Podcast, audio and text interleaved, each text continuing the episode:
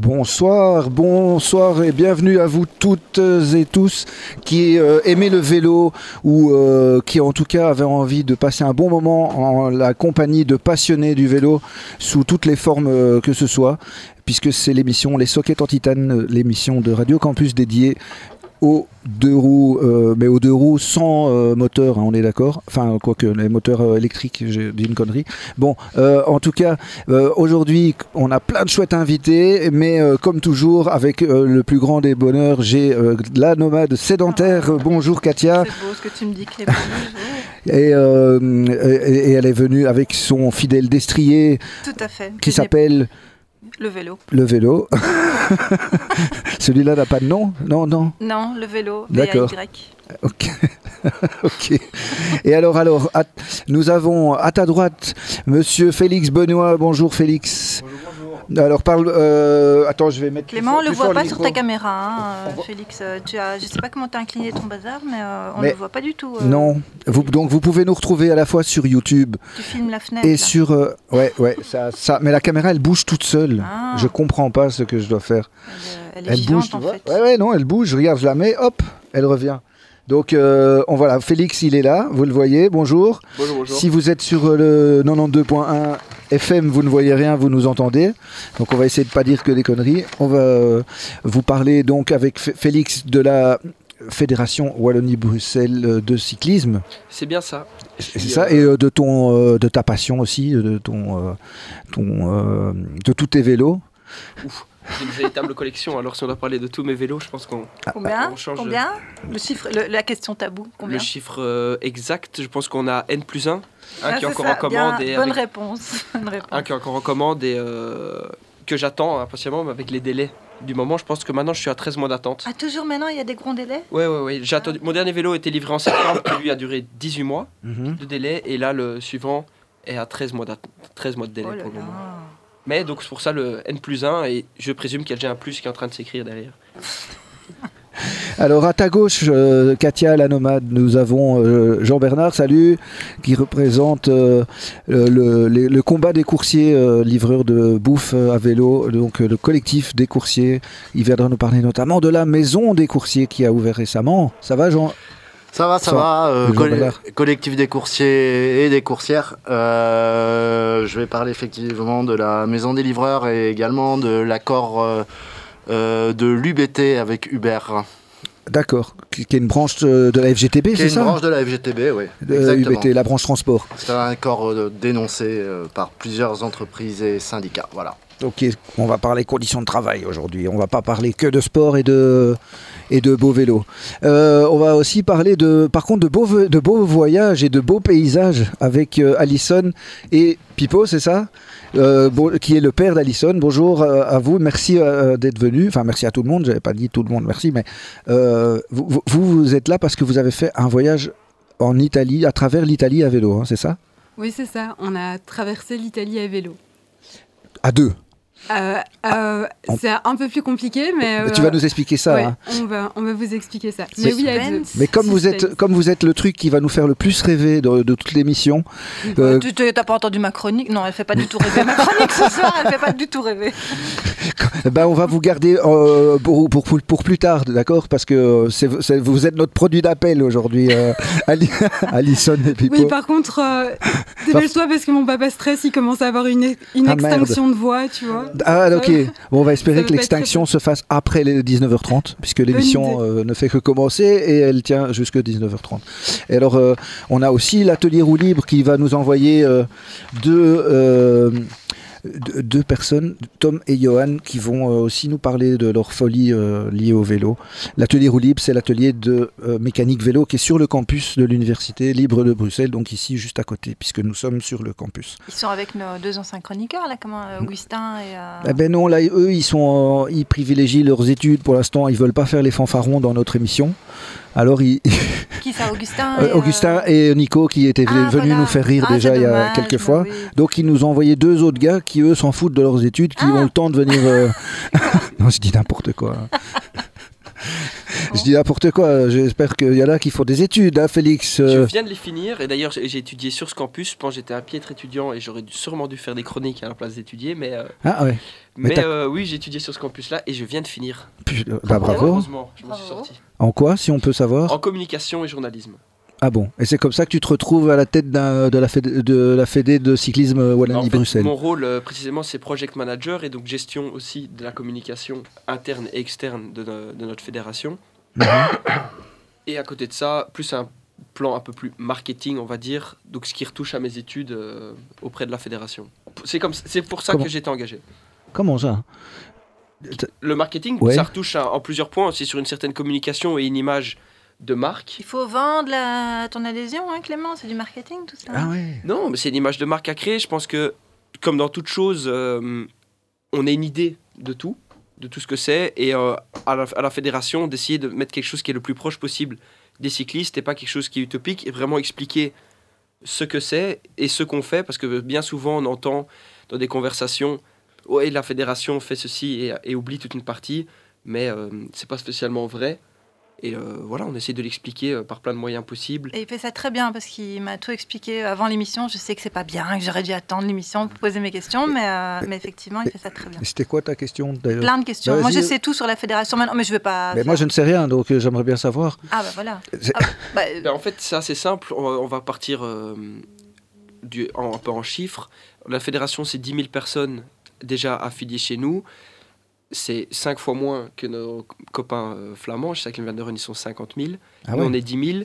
On compte 6 000 personnes dans ces 10 000 qui sont des personnes loisirs. Donc en fait, on n'est pas du On est une fédération à vocation sportive aussi, mais on a 6 000 qui sont un peu ma- ma- monsieur et madame tout le monde qui font du vélo, qui, que ce soit des voyages, que pour aller au boulot à vélo, qui... euh, on aimerait bien... On n'a pas beaucoup, mais des personnes qui travaillent à vélo. Euh, mais Mais aussi- ça aurait quel intérêt que, que les coursiers à vélo euh, se mettent dans la Fédé? C'est pas, ils participent pas à des cours cyclistes? Non, mais par exemple, les coursiers, je pense qu'on est censé nous représenter tous cyclistes et les coursiers ont une voix aussi qui peuvent être entendus dans une fédération. Ah ouais. On n'est pas du tout, euh, allez, je dirais sectaire ou fermé à, à l'idée. Il y a des, vraiment des, des moments, et même c'est une volonté de notre fédération là sur les, sur les nouveaux objectifs qu'on s'est fixés, c'est d'être ouvert à tout et d'être au plus proche des cyclistes. C'est pas nous qui allons imposer les idées. Je pense que les idées viennent vraiment Mhm. les cyclistes et la fédération doit accompagner chaque cycliste dans ses démarches. Et alors, on a 6000 personnes qui sont au loisir, qui font du vélo euh, sous n'importe quelle forme. Et alors, on a 4000 euh, licenciés coureurs, de, qui ça commence à 7 ans et ça va jusqu'à jusqu'à ce qu'on puisse pousser sur les pédales sans moteur, par contre, en, en compétition. et euh, donc là, on a 4000 personnes. Et alors, au-dessus de ça, aussi dans notre fédération, qui est subventionnée par nous, on a 10 coureurs en moyenne euh, d'athlètes haut niveau qui performent sur les coupes, euh, les coupes du monde en VTT. Et là qu'on aide avec un team euh, complet autour d'eux. Et donc, moi, si j'ai bien compris, n'importe quelle personne qui se déplace à vélo, qui a un vélo, peut s'affilier chez vous. Et l'avantage qu'elle va avoir, c'est que apparemment il y a des réductions sur les prix de plein de trucs déjà. Alors, on a euh, ce qu'on appelle un vélo pass, qui est la formule qu'on pousse le plus pour des personnes dites loisirs. C'est une formule à 25 euros ou 35 euros pour toute une famille. De famille, on entend personne domiciliée à la même adresse. Donc, euh, notre conjoint, tout ça fait, partie de la famille, même si ce n'est pas sur le papier. Juridiquement, on va dire. Et alors, dans cette formule, il y a donc une assurance, une défense juridique et une protection euh, physique, ainsi que un, allez, un, un deal avec Touring où on a droit à trois. euh, ne ferai pas de commentaires que j'ai fait en coulisses sur Touring. les, commentaires ont déjà été faits, oui. Donc nous, on travaille avec Touring, qui est un des partenaires de notre fédération, Et pour trois dépannages euh, par an sur le territoire belge ou 50 km des frontières. Donc ça, c'est quelque chose qui, c'est vrai, on me l'a- dit dans l'oreille, n'a pas toujours très bien fonctionné, mais maintenant, Touring certifie une formation de ses, de, ses, euh, de ses employés pour euh, aider les cyclistes, et les retours qu'on en a sont plutôt bons. Je pense que dans toute chose, les retours, et, euh, tout peut s'améliorer, il n'y a jamais rien qui est acquis et, et figé. Et alors, à côté de ça, on travaille aussi avec d'autres partenaires, euh, dont un, je ne vais pas encore dire son nom parce que les contrats sont en train d'être signés, ne sont pas encore signés, mais disons un des plus grands joueurs en tout ce qui est niveau euh, GPS, home trainer, ce que tu m'as dit tout à l'heure là. euh, ouais, Ouais, c'est un bon plan. ouais. et euh, qui va arriver. On a aussi plusieurs hôtels en Wallonie, dont le Cyrano, qui est un hôtel euh, fait pour accueillir des coureurs. Il y a tout sur place, un, parking, euh, des, euh, des karchers et des chambres adaptées aux cyclistes. Les horaires sont aussi adaptés parce que parfois les cyclistes on aime bien aller rouler le matin et puis euh, découvrir la région et partir un peu plus tard, ce qui est parfois compliqué à l'hôtel. Ouais, ça c'est chouette. Tu pas, il y a plein d'hôtels de Wallonie, euh, bien, Bienvenue Vélo, je sais pas quoi. C'est ça. Ils ont, tu peux avoir des réductions chez eux aussi. D'ailleurs, avec Bienvenue Vélo, on est en contact avec eux aussi pour, pour faire deux trois démarches. Et alors, dans ce plan, il y a encore d'autres partenaires. je sais qu'il y a un parc d'attractions qui est euh, d'origine flamande, mais qui a un parc sur le territoire euh, wallon, qui ça termine par Co, où c'est aussi en, train d'être signé. Ah ouais. Et donc voilà, le, le, pass est vraiment en train de grandir. Attends, un truc pour faire des, du downhill euh, en VTT, c'est ça une espèce non, non, non, non, plus un parc d'attractions avec des, des, loopings et tout ça, mais pour pas le ah. citer, Plopsaco. Ok. Et mais sinon, évidemment, les parcs les, de downhill et tout ça sont aussi à la fédération parce qu'ils ont des clubs et des équipes et sont des clubs organisateurs. Mhm. Et donc les trails qu'on voit en Wallonie, qu'on va un peu fleurir, qu'on aide euh, à développer, font aussi partie des du travail de notre fédération. Là, je suis sur le site euh, Fédération euh, donc, Cycliste Wallonie-Bruxelles. et je vois effectivement, il y a trois types de licences, loisirs, compétition, organisation et aussi l'affiliation club. Mais donc moi, c'est ça, moi qui suis une cycliste euh, loisir, on va dire. Loisir, c'est ça. Ben, là, je prends la licence loisir qui me coûte 25 euros par an, c'est ça? 25 euros par an seul et 35 pour, toute la famille. ouais. Ok. Ah donc on essaie vraiment de faire des prix très démocratiques. Ça, ça comprend l'assurance et tout ça. Ça comprend tout. En fait, de notre côté, on ne fait pas de bénéfice sur euh, là-dessus, même sur une famille. Si on a une famille nombreuse, on est plutôt en fait, le but est vraiment d'avoir des prix démocratiques, de pousser le vélo et que tout le monde le fasse et puisse le faire de la façon la plus euh, sereine euh, possible. Hmm. Et que, enfin, dans n'importe quel, si on reprend un peu le domaine plus sportif, on aide aussi nos clubs à organiser des compétitions et on va aider ces clubs à faire en sorte que la compétition euh, soit le plus à même d'un point de vue sécuritaire pour les, pour les jeunes ou d'un point de vue ludique aussi par le parcours, parce que je pense qu'on a aussi des chouettes endroits et un chouette terrain de jeu en Wallonie on n'a pas toujours les meilleures routes, comme ça on peut le dire, et on peut faire passer le tacle. Mais, euh, mais voilà, la Fédé est là pour ça, vraiment accompagner en fait les gens plus qu'imposer. Alors que parfois on a un peu cette image-là, qui n'est pas du tout ce qu'on essaie de véhiculer, et on est ouvert à avoir des retours et des idées en fait de beaucoup. On n'est pas énormément à la fédération, on essaie de travailler en partant, en partant vraiment de la base et d'aider cette base dans ces démarches. Nous, on est en contact, par exemple, euh, j'entends aussi que dans beaucoup de clubs, pour beaucoup de personnes, les subsides sont des choses assez dures à, atteindre. La fédération est en contact avec 188 clubs, je pense pour le moment, qui sont affiliés chez nous. Dans ces 188 clubs, pensez bien qu'il y en a beaucoup qui arrivent à faire des subsides. Donc, on peut vraiment aider euh, tout le monde à, dans ces démarches. Et on est là pour aussi passer le témoin, euh, sans mmh. spécialement tirer la couverture sur nous ou quoi que ce soit, mais aider cette base à, à se développer le plus, le plus vite possible et le mieux possible. Et donc, pour résumer ce que tu me disais au niveau euh, de l'organisation en Belgique, on a une organisation belge qui chapeaute le bazar. Comment ça s'appelle déjà Ça s'appelle Belgian Cycling. Voilà, Belgian Cycling. Et alors, il y a les deux fédérations officielles. donc C'est ça, Cycling Vlaanderen et Fédération Cycliste Wallonie-Bruxelles. Notre nom est un peu plus pompant, mais... Mais donc, tu es couvert partout en Belgique, si je vais chez Partout en Belgique et, à l'étranger au niveau de l'assurance. Ah. Le dépannage ne se fait qu'en Belgique et à 50 km des frontières. Ah, mais donc, au niveau de l'assurance, même si je vais rouler, je sais pas, en Espagne, en Italie, tout à fait. Euh, ça ah, fait partie de, cette assurance-là, de l'assurance accident et de la protection euh, hmm. qui en fait partie. Le, je pense juste qu'il y a l'Amérique du Sud, si je ne dis pas, qui est un peu plus compliqué. Je ne sais pas pourquoi je ne suis pas dans les, mhm. dans les contrats, mais un peu plus compliqué niveau assurance. Mais sinon, vraiment, tout est couvert. Disons que quelqu'un euh, veut faire une course demain, il complète le formulaire en ligne disant je veux faire une course, parce que spécifiquement pour la course, il faut spécifier qu'on va rouler à l'étranger et tout est couvert euh, par la fédération. Mm. Et tout, Ouais, donc je, je, te laisse tousser. Euh, et j'en profite pour, pour dire que euh, nous sommes euh, sur YouTube et que j'ai partagé le lien sur la page. Je ne sais pas si tu as pu le faire. Voilà, ok, tu as pu le faire sur Twitter. Non, oh, tout de suite. Comme si j'avais et, une tête de mec autoritaire. Parce que je suis puni hein, si je fais pas tout ce qu'il me demande. Vous savez pas tout. Hein. Tu es vilement puni, oui. je me fais engueuler parce que je ma chronique trop tard. Tu dois rouler en pignon fixe sans vitesse. Voilà, quand tu es, es, puni, je te fais rouler sans vitesse et sans frein. Toi, tu vas mettre un ça, ça suffit pas, ça suffit pas, tu dois rouler en voiture. Ouais, ouais, c'est pire encore. J'ai fait déjà, tu sais. Mon Dieu, plus jamais. Donc, euh, d'ailleurs, euh, on l'a pas dit, mais tu es quand même le, le fils de Pascal Benoît, notre Pascal, euh, qui Ah faisait. bon? Mais oui, Bah, il fallait commencer c'est par oui, là. mais non, non, il fallait pas. Il- Comment va ton papa? Il va bien, il va bien. Mais pourquoi il vient plus? Il faut lui dire. Mais oui, on voudrait tellement qu'il revienne. Mais... Eh bien, je pense, pour en avoir discuté, quand je lui ai dit je viens dans l'émission, il m'a laissé entendre que je Qu'il pense que aimerait c'est une envie de sa part. Ah, bah, aimerait Ah, Ah. Pascal revient. Pa- parce que, bah écoute, il faut un euh, peu pousser, mais ça je va. pense qu'il y a moyen de le faire revenir. Su- ça, c'est c'est pas tombé dans l'oreille d'un sourd, tu, tu non, parce que les chroniques de ton père euh, qui euh, a une longue ex- expérience en tant que cycliste, Ah oui, Euh, j'ai et- pas eu le choix et- que d'aimer le vélo, moi, à la maison. voilà, c'est ça que je voulais savoir. Et la question que je pose tout le temps, c'est euh, quel est ton premier souvenir à vélo? Et d'ailleurs, euh, pourquoi tu t'es pas rebellé? Moi, j'aime pas le vélo. Et déjà, je l'ai fait. Ah. Je l'ai fait à ma manière. Donc, mon premier souvenir, déjà, j'avais. euh, je pense j'avais 7 ans. Et alors, donc, toute ma famille, mon grand-père fait du vélo aussi, mon père fait du vélo. Ton grand-père déjà, on faisait? Ouais, Ouais. ok.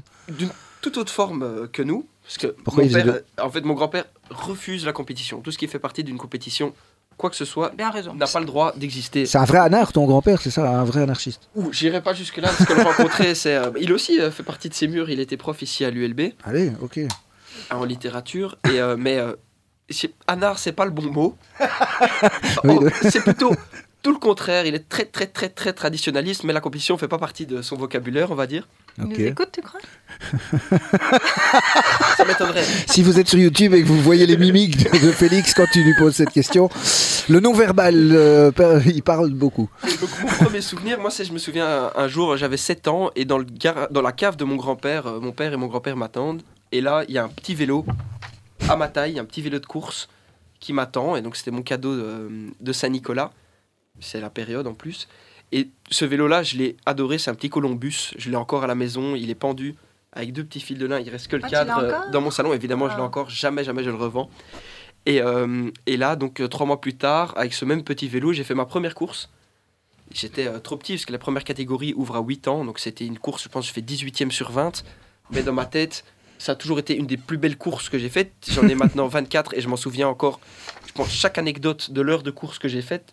J'ai encore tout en tête. Je, peux- Allez. je peux encore euh, tout décrire parce que cette course a vraiment été incroyable. Et donc, ça, c'est vraiment mon premier souvenir. Et depuis que j'ai 7 ans, euh, avec quelques années de pause, mais je crois que maintenant je suis à ma 11e saison de course. Mhm. Et quand je dis que je me suis rebellé, c'est parce qu'en fait, euh, mon père fait du VTT en se rebellant lui-même par rapport à son, Ah ouais à son père. Et euh, donc, il m'a dit de voilà, tu vas faire du VTT euh, comme, comme moi, tu vas aller aux courses. Et pour moi, il était hors de question de faire du VTT. Ce truc avance pas et on est sale à la fin. et euh, et, euh, et j'ai l'impression de toujours voir la même chose, donc ça m'allait pas du tout. Moi, j'ai pris un vélo de course où, les- où il y avait moyen de se casser la gueule, s'éclater partout. Et pour moi, ça ça m'a beaucoup plus beauté. Mhm. Et je reviens petit à petit euh, au VTT parce qu'en fait, il y a un plaisir de la forêt qui est absolument génial, d'une déconnexion. Mais euh, j'avoue que dans le vélo, ce que j'aime, c'est euh, c'est cette sensation de vitesse Hmm. que je retrouve euh, fort sur la route et en compétition. Contrairement à mon grand-père, moi, je ne vis que pour la compétition. Donc, euh, Et t'es dans Bruxelles Cycling Club, c'est ouais, ça Je suis hein dans Brussels Dans- Cycling Team depuis, c'est- euh, Team, team, oui, oui. team- depuis un an en tant que directeur sportif. J'ai roulé, donc bah, moi, ça fait ma 11e saison, à un niveau, on va dire, plus que correct. Euh, si vous voyez les cuisses qu'il a, les gars, Dans sa euh, 11e saison, il a 24 ans, quoi. tu me- franchement, euh, Oh. une de ses cuisses, c'est quatre cuisses à moi, quoi. ah ouais, je peux toucher. Elle en profite. Ah, c'est du béton, euh, hein Et Bah, donc, euh, avec un peu l'expérience que j'ai emmagasinée, mais que ce soit à l'international ou en Belgique, on essaye avec euh, Sten Nerings, qui est vraiment porteur du projet et qui travaille très, très, très, très, très, très bien. Il faut, faut applaudir quand c'est vraiment très bien fait. Et là, je dois dire qu'il travaille très, très bien. Euh, D'aider, en fait, des jeunes bruxellois à découvrir cet univers de la course et d'aller le plus, plus haut possible. Notre objectif est vraiment, dans quelques années, l'idéal de toucher au monde professionnel, mais surtout de former des jeunes capables de se débrouiller dans le monde professionnel. Avec, Ah, ça, le- avec le club euh, avec le Brussels Brussels Cycling Team. Ok. plus d'ordre privé. Et le terreau bruxellois, euh, que ce soit de la fédération ou Brussels Cycling Team, on trouve qu'il n'est pas assez développé euh, d'un point de vue sportif. C'est, je pense que pour le moment, on, dénombre qu'un seul club de jeunes chez nous et un club chez Cycling Vlaanderen, ce qui est très pauvre pour euh, vraiment un million d'habitants quand on compare par rapport à d'autres sports comme le foot. On a tendance, c'est plus compliqué de rouler, surtout pour un jeune à Bruxelles. On cherche des solutions pour ça. Mais le vélo est un de nos sports nationaux. On en est très fiers. On a encore un jeune qui vient de la périphérie bruxelloise, Remco Evenepoel, qui performe euh, sur la scène internationale. Et il n'y a pas de raison que Bruxelles soit une euh, province plus pauvre que d'autres euh, provinces en Belgique en termes de, champions et de jeunes voulant mm. pratiquer le vélo. donc on essaie, via Brussels Cycling Team, de leur permettre de participer à des, à des, courses, où on est quand même repris sur la Coupe de Belgique, des courses internationales, tu penses, en Normandie l'année prochaine. Donc ça, ça, se développe pas mal. Et avec la fédération, d'aider ces clubs à se développer et de ne pas avoir peur d'encadrer euh, en fait des enfants qui est un frein pour beaucoup. C'est euh, de se dire oulala là là, mais euh, je ne me sens pas légitime il faut faire un administratif de fou. Et c'est pas spécialement vrai en vrai. Il y a mhm. une petite formation à passer évidemment. Les, on ne laisse pas les clubs non plus encadrer des enfants avec n'importe qui. Mais la formation est vraiment accessible à toute personne motivée on va dire il faut quand même un peu de motivation pour réussir une formation parce que si on y va avec des pieds de plomb, on n'apprend jamais rien. Ça, c'est dans tous les domaines. Mais euh, on essaye de développer euh, Bruxelles euh, et ses jeunes parce que je trouve, moi, que c'est un beau sport et que se développer par la compétition est une bonne chose. On le fait dans plein de sports, mais pas encore à vélo à Bruxelles. Mm, mm. Et d'ailleurs, ton petit frère roule aussi à vélo, je crois. Il a quel âge ton petit frère Mon petit frère a 18 ans. Et toi, t'en as 24. Ok, ouais. Avec un père pareil en même temps, forcément, il va tous euh, les contraindre. Attends, euh, moi, mes filles, elles veulent pas monter sur un vélo. Hein. je les ai dégoûtées. Tu n'as pas l'autorité de Pascal. c'est ça, mais d'ailleurs, c'est pour comment t'as fait, euh, Pipo, pour que ta fille aime le vélo? Parle bien près du micro. C'est vrai? Ah, c'est le contraire là. J'ai quand même toujours, enfin, j'ai quand même, il m'a acheté mon premier vélo, mais j'ai hérité de de son vieux vélo. Donc j'ai longtemps euh, roulé avec des vélos, euh, enfin avec un vélo en tout cas euh, trop grand pour moi, parce qu'il est un peu plus grand que moi. Et voilà, donc. Mais c'est vrai qu'après c'est moi qui l'ai qui l'ai initié. C'est bien. On en reparle après. Mais merci beaucoup, Félix. Merci. Et bravo. Tu, tu reviens quand tu bravo veux. de supporter ton père comme tu le fais. Hein. Ouais. Et ça travaille tous les jours aussi. J'imagine. Ça va, il n'a pas l'air trop traumatisé, c'est un peu... Ben non, non, moins que mes filles. Bah euh, pour le défense, on n'a vraiment jamais été obligé de rouler. On a, tout fait pour pas le faire. Moi, j'ai nagé pendant très longtemps. Mhm. Mais euh, arrive un âge où le vélo, c'est trop bien. Mm. Et ça permet une telle euh, liberté de mouvement à un moment où tu n'as pas le permis. Que, à quoi bon après le passer, du coup, ce permis? Hein? en tout cas, merci. Je, continuerai bien sur cette lancée, mais euh, on a encore pas mal de choses sur la planche. Donc euh, vraiment, euh, c'est super gentil d'être venu nous parler de tout ça. Tu reviens quand tu veux et avec ton père de préférence. Hein. je le prendrai avec moi. ça va. Je peux prendre ton grand-père avec. Oui, bah oui. bien en famille. famille. Ben, c'est ça, mais ça va être On a déjà eu une chronique par François Paoletti, un journaliste français, mhm. qui est venu faire, qui a fait un petit article sur nous quatre. C'est vrai? Oui. Putain, il nous a pas dit ça. Allez, bah, ça, ça, vaudrait un sujet, euh, le vélo intergénérationnel, tu vois. Bonne idée. Allez.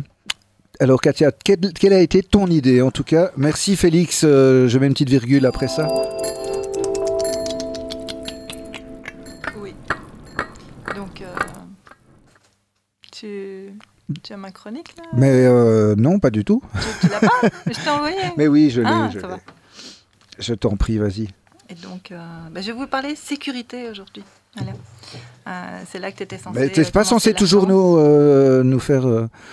c'est toujours le point sécu en fait. C'est le contact des sockets en titane en fait. C'est pas vrai, je parlais de plein d'autres trucs. c'est les deux dernières fois.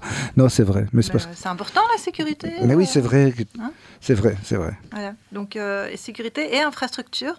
Euh, je suis en effet tombée sur un article tout à fait passionnant, publié euh, il y a 15 ans déjà, mais qui n'a rien perdu de son actualité, écrit par un néerlandais qui s'appelle David Embro. Je ne sais pas mhm. si je prononce bien. David a su, mais. voilà, tu m'excuseras pour la prononciation. Et traduit et partagé cet article sur le blog de Jeanne Avello. Je ne sais pas si vous connaissez ce blog, c'est un super chouette blog, Jeanne Avello. C'est un, Français contrairement au nom qui... Euh, mhm. qui penserait que c'est une femme derrière ce blog qui a écrit ce blog qui est vraiment très chouette. Et donc l'article de ce Hollandais s'appelle euh, Trois types de sécurité. Ah bon? Pourquoi il y a trois types ah. de sécurité? Bonne question, euh, mhm.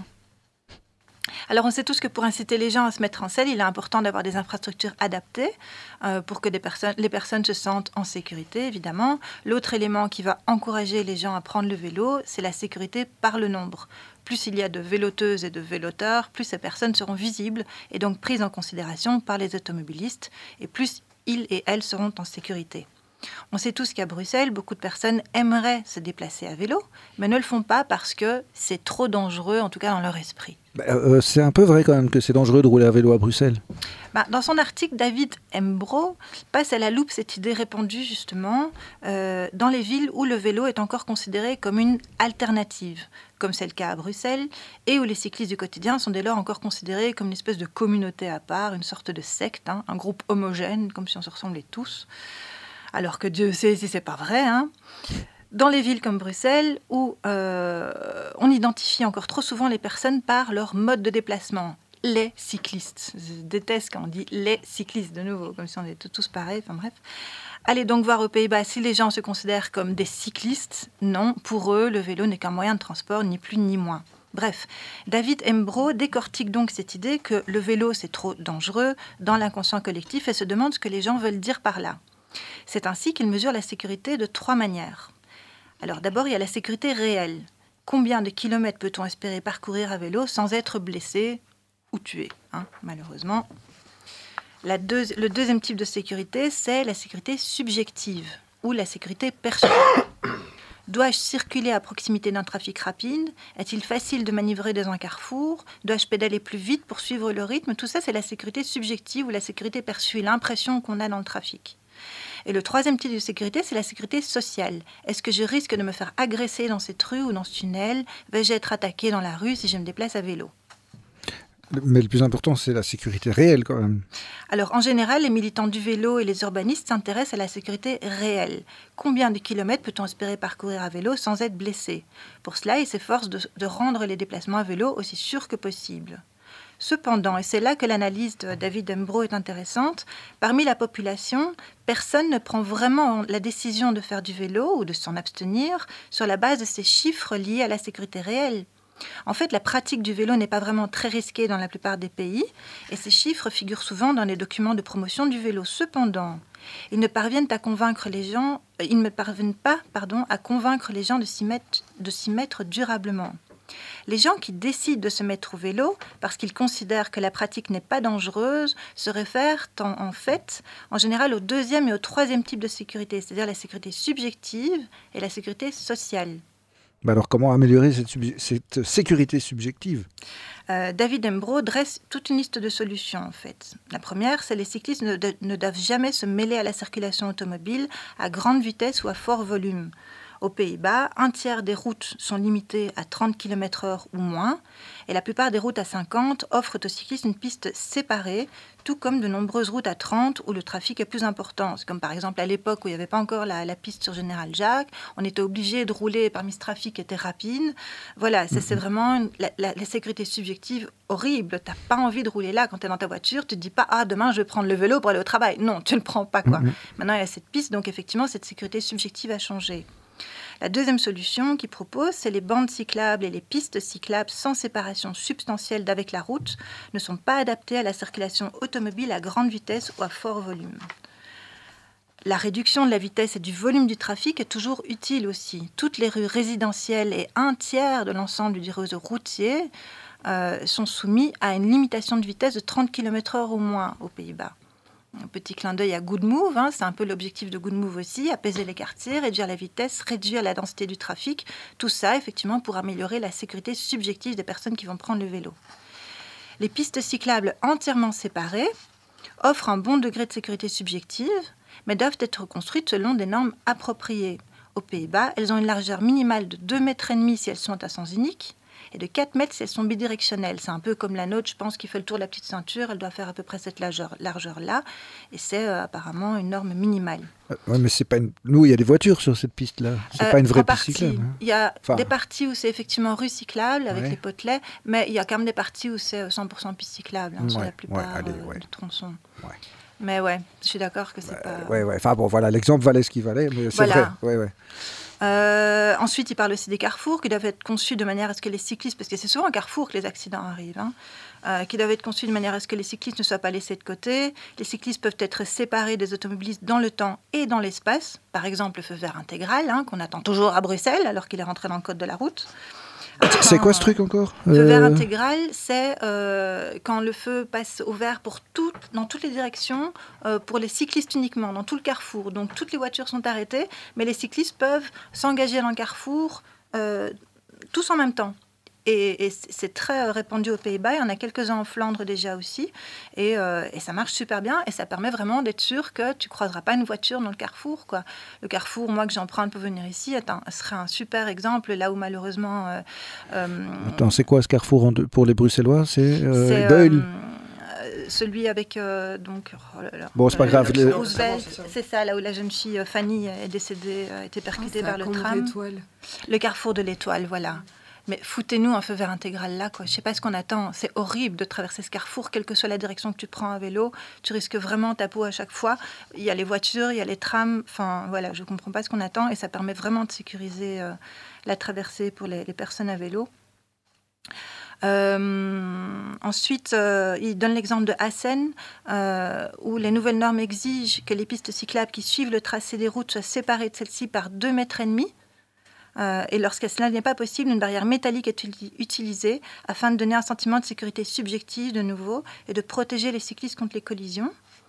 Euh, voilà. Et alors, enfin, il propose aussi de réduire le bruit des véhicules à moteur en utilisant des revêtements routiers plus silencieux et en installant des barrières anti-bruit entre la route et les cyclistes. Tout ça, de nouveau, pour la sécurité subjective. Ok, ouais, mais ça c'est pour l'amélioration donc de la sécurité subjective ou sécurité perçue, mm. mais euh, comment est-ce qu'on améliore la sécurité sociale? C'est bizarre, hein, sécurité sociale pour moi c'est autre chose. Hein, oui, mais c'est une traduction en fait, c'est une traduction de l'article en anglais de ce gars-là, donc c'est social security effectivement, et ouais, je suis d'accord avec ça, c'est une drôle de traduction, c'est mhm. pas la même chose la sécurité sociale chez nous, mm. euh, mais donc il s'agit euh, de ouais, quand t'as pas peur de te faire agresser par exemple sur le chemin à vélo. donc pour la sécurité sociale, voilà ce qui se propose. Euh, donc tu dois toujours être en mesure de voir la sortie du tunnel quand tu y entres. Donc les tunnels cyclistes qu'on a parfois, tu dois pouvoir voir la sortie quand tu y entres, sinon sécurité sociale, c'est nul. Euh, les pistes cyclables doivent être larges pour permettre aux cyclistes de s'écarter du chemin des autres personnes qui peuvent s'y trouver éventuellement. Si tu vois que tu as un agresseur qui est là et que tu n'as pas moyen de, de, dévier de la route, ben, c'est pas bon. Euh, de bonnes lignes de visibilité sont nécessaires et il ne doit pas y avoir d'endroit où se cacher le long d'une piste cyclable. Un faible taux de criminalité et un bon de condamnation sont nécessaires. Les cyclistes ne doivent pas avoir l'impression que la police ne prend pas leur plainte au sérieux. Là, il y a encore un peu de boulot. Hein. Un gros boulot. Voilà. Euh, et les zones propres sans détritus, sans graffiti, où l'herbe est tondue et où les plantations ne débordent pas sur la piste cyclable offrent un meilleur sentiment de sécurité sociale aussi. Et enfin, les pistes doivent être éclairées la nuit afin que vous puissiez voir les agresseurs potentiels, les obstacles sur le chemin, etc. Etc. Etc si je comprends bien, la sécurité subjective et la sécurité sociale, elles sont améliorées. Elles sont améliorées, mais les euh, gens, c'est pas, enfin, les gens feront du vélo. Attends, je si. si les gens. Si la sécurité sociale. Si la sécurité. Si, la, si on améliore la sécurité subjective et la sécurité sociale, les gens feront du vélo. Ouais, mais euh, ils le voudront et ils se mettront en selle alors? Voilà, c'est ça. Ah bon Exactement. Euh, pour résumer, euh, ce qui nous dit euh, ce Dagit là, ah personne ne fera quelque chose qui lui semble trop dangereux. Chacun veut que son enfant ou son conjoint soit en sécurité. Voilà pourquoi lorsque la sécurité subjective et la sécurité sociale ne sont pas suffisantes, tant de trajets qui devraient pouvoir être effectués à vélo sont effectués en voiture. Oui, enfin, les gens qui continuent à rouler en voiture en ville, ils ont quand même toujours une bonne excuse. Hein. Alors, ce qu'il nous dit, c'est qu'il sert à rien de contester les décisions de ces personnes ou de les ridiculiser même. La personne qui prend la décision d'utiliser sa voiture le fait, dans ce cadre, pour des raisons tout à fait logiques. Son niveau de confiance dans le vélo, dans les conditions qui sont les siennes, n'est pas la même que la tienne, Clément. Ah je, précise qu'on parle ici des personnes qui n'osent pas prendre le vélo pour des raisons de sécurité, hein. pas de celles qui privilégient la voiture parce qu'elles ont une voiture salaire, par exemple, ou qui n'ont tout simplement pas la possibilité de prendre le vélo pour d'autres raisons sans rapport avec la sécurité. Mhm. Problème euh, physique par exemple quoi, ou quoi Voilà, exactement. Ou parce que pour ce trajet-là, ben, ça ne se met pas parce que je dois transporter mon armoire normande, par Mhm. exemple. Mais pour les autres, alors comment convaincre ces personnes? Alors, ce qu'il faut faire, nous dit David, si on veut que les personnes qui ne font pas de vélo s'y mettent, la bonne chose à faire, c'est de faire campagne ou de concevoir des conditions routières qui font du vélo une option attrayante. C'est ce que ce qu'ont fait les Néerlandais partout. C'est la clé de l'utilisation importante du vélo et des bonnes statistiques de sécurité. Ouais, mais tout ça, toutes ces infrastructures, c'est pour les débutants. C'est bien, moi, ça me dérange pas de rouler sur une route à 50 près des voitures. Mais tant de pas que te disent ça. Alors ne faites pas l'erreur, explique toujours David, de penser que la sécurité subjective n'est une préoccupation que pour les cyclistes inexpérimentés. Personne ne souffre du fait que le vélo soit agréable. Les mesures visant à accroître la sécurité subjective et sociale des cyclistes conduisent à une meilleure expérience à vélo pour tous. Les cyclistes expérimentés, comme toi Clément, sont moins susceptibles d'abandonner le vélo, même si je t'imagine pas abandonner le vélo, dans un environnement subjectivement sûr. Ça devient une habitude à vie. Les personnes qui continuent à vouloir pédaler sur la route alors qu'il existe une piste cyclable parallèle sont un signe d'échec dû à la mauvaise qualité des aménagements. Il faut toujours viser assez haut lorsqu'on milite ou qu'on planifie. Alors dans tout ça, quelle place ont les casques et les vêtements rétro-réfléchissants? Alors pour certains, le port de ces accessoires, le casque, le gilet fluo, tout ça, améliore leur propre sentiment de sécurité au point qu'ils se mettront au vélo. Et c'est vrai qu'on en voit, avec le boom du vélo, on en voit partout maintenant, hein, des gilets fluo, des casques. euh. Cependant, ces accessoires n'améliorent guère la sécurité réelle et peuvent avoir un effet négatif sur la sécurité subjective des autres personnes, car ils donnent l'impression que faire du vélo est dangereux. Lorsque la pratique du vélo présente un degré élevé de sécurité subjective, comme c'est le cas aux Pays-Bas, personne ne porte ces accessoires de sécurité. Alors pour conclure, un petit mot sur, euh, euh, l'augmentation euh, démentielle et continue du nombre de, de cyclistes à Bruxelles. Chaque mois, le compte Twitter Brussels Bike Count partage une carte reprenant les statistiques des compteurs à vélo dans la capitale et les compare avec les chiffres de l'année dernière à la même période. Je ne sais pas si vous avez vu la carte de novembre qui vient d'être publiée. Euh, mais les résultats sont de nouveau assez incroyables puisque malgré la météo pour le moins capricieuse de ces dernières semaines, les compteurs affichaient en novembre une nouvelle hausse globale de 53% par rapport à novembre 2021. Certains compteurs comme Van Pratt affichent une hausse de 150%. Wow. Moi, je dis que tout ça, c'est bien le signe que la sécurité subjective est en train de grandement s'améliorer à Bruxelles, vu le nombre croissant d'infrastructures un peu partout dans la capitale. Une belle façon de terminer l'année et d'espérer une véritable vélorussion pour 2023. Avec plein de nouveaux affiliés à la Fédération cycliste Wallonie-Bruxelles. Ah ouais, le fait du vélo, ça vous tient en forme, n'est-ce pas? Et donc, euh, non, c'est parce que j'entends tousser que je dis ça. Donc, on a... Entre... C'est Et- parce que j'ai fait trop de vélo avant de venir. Voilà. Du-. Ben, merci Katia pour cette chronique encourageante sur les âges du vélo à Bruxelles. Et euh, on va parler d'autres gens qui font beaucoup de choses à vélo et qui, en- qui bossent à vélo. hein, les coursiers, les livreurs de, de bouffe. Et oui, Jean-Bernard, qui avait euh, à l'époque euh, était déjà venu dans les sockets en titane, parce qu'il y avait eu euh, le film euh, Shift. Qui, qui, qui parlait du combat qui avait été mené par rapport à Deliveroo. Ça, Tout à hein fait. Oui, tout à fait. Euh, Et- shift itinéraire, euh, Ah. parcours, parcours d'un coursier. Voilà. Ouais, super film. Et, du- et alors moi je pensais que depuis, euh, parce que il y avait eu un procès euh, de Deliveroo et de, entre Deliveroo et toi, il y avait eu pas Ah, mal de. c'était toi le film Oui, c'était moi. Ok. oui, c'était lui. star Ouais, ok. Bah oui, oui. Non, et- non, non, c'était- c'était euh, hyper interpellant hein, ce, ce docu, franchement. Ouais. Eh ben, ça continue. Et, ben, moi je pensais que tu avais un peu pris de la distance par rapport à ça, et pas du tout en fait. Tu es hyper impliqué. Il y a... Ouais, alors, euh, non, j'ai pas pris de distance. C'est difficile de prendre de la distance. Ouais, c'est ça. Euh, Quand on est impliqué, on l'est. Euh, ouais, voilà, voilà, et puis, euh, puis c'est et puis c'est compliqué comme combat. hein. Alors déjà, j'ai ret- j'ai retenu pour la Fédé, etc. On aura peut-être des choses à se dire. Oui, ça peut être hyper intéressant. Viens nous voir à la maison des livreurs. Voilà. inversement possible aussi, hein, vraiment. Euh, Alors, elle est où cette maison des livreurs euh, elle est au 123 rue du Trône. 1, 2, 3 rue du Trône, c'est pour que tu retiennes mieux. Mhm. Euh, 123 rue du Trône, donc euh, bah, c'est pas très loin de Porte de Namur. Alors c'est quoi la maison des livreurs? Euh, bah, C'est un lieu de sociabilisation, donc c'est ouvert depuis deux semaines. Euh, c'est un lieu de sociabilisation. Oh là là, euh, c'est toujours le vélo. Hein. Euh, c'est un lieu de sociabilisation pour les livreurs où ils peuvent venir se reposer, prendre un café. donc c'est pas très loin de Port de Namur, donc c'est pas très loin des restos aussi. Mhm. C'est aussi un avantage. Ils peuvent faire une pause pipi par exemple. Hein, tous les livreurs Alors, tous les types. tous les livreurs, c'est ouvert à tous les types de livreurs. ça, c'est pour le point de vue pratico-pratique. Euh, alors, cette maison, elle est ouverte de. Je, suis désolé, je n'ai pas les horaires encore en tête. Ça s'appelle la maison du vélo, c'est ça? La maison des livreurs. Ah. Des livreurs. Des livreurs et livreuses. Voilà. Mhm. Puisque le collectif des coursiers C'est R, en euh, inclusif, donc. euh, sur voilà. Insta, il y a. Ouais. Mm. Donc c'est ouvert maintenant euh, la journée? C'est ouvert le jeudi, vendredi de 14h à 20h. Mhm. Euh, le samedi de 14h à 18h. Euh, pour le moment, après c'est euh, censé un peu s'étendre euh, et ça leur permet aussi de recharger euh, les téléphones portables, Mhm. euh, faire une pause euh, entre, deux, entre deux commandes. Une pause pipi. Pause aussi. pipi, c'est important hein, parce qu'il faut savoir quand même que c'est compliqué d'aller faire pipi quand on est livreur, Ouais. quand les restaurants euh, ne souhaitent pas euh, que, les, euh, que les coursiers, euh, Ah que ouais. les livreurs euh, aillent euh, aux toilettes. Bon, bah là au moins ils peuvent, euh, Il y en a ils qui peuvent venir. Oui, oui, il y a des restaurants qui refusent, mais bien évidemment. c'est... Il y a même, de- j'ai déjà vu des restaurants qui les empêchent de rentrer. Oui, c'est, euh, c'est pas. ils doivent rester dehors. Classe. Parlez bien près les micros. hein. Pardon. Euh, non, non.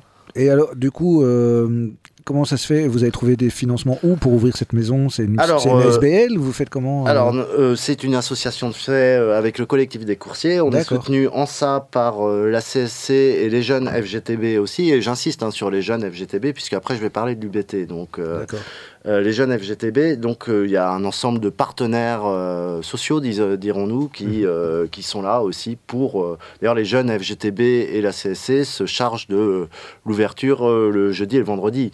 Euh, et heureusement, ils sont là. Et, euh, et voilà, et on est euh, les quelques irréductibles, donc amis euh, en organisationnel très importants euh, du collectif des coursiers qui, qui, qui sommes là aussi pour gérer Mhm. ça. C'est pour ça que pour le moment, d'ailleurs, pour le moment, elle est ouverte trois jours, mais bon, l'idée, ça serait qu'elle puisse s'ouvrir plus longtemps. C'est un lieu de sociabilisation, ça veut dire que c'est aussi un lieu où les livreurs, les coursiers peuvent avoir accès euh, à, du, euh, à du renseignement sur leurs droits Juridique, ouais. juridiques, euh, avoir accès à des syndicats, tout simplement, avoir accès à, à, à tous les droits dont ils ont besoin et pouvoir demander de l'information syndicale. Et donc ça, c'est très important. C'est une des raisons aussi parce qu'on le sait que les livreurs sont très éparpillés finalement et il est difficile de les toucher. En euh, leur permettant aussi de se regrouper, ils peuvent échanger aussi entre eux et ils peuvent échanger aussi avec une représentation syndicale euh, qui n'a pas besoin d'être reconnue par une plateforme, que ce soit Uber ou Deliveroo. Euh, mais on va en parler juste après.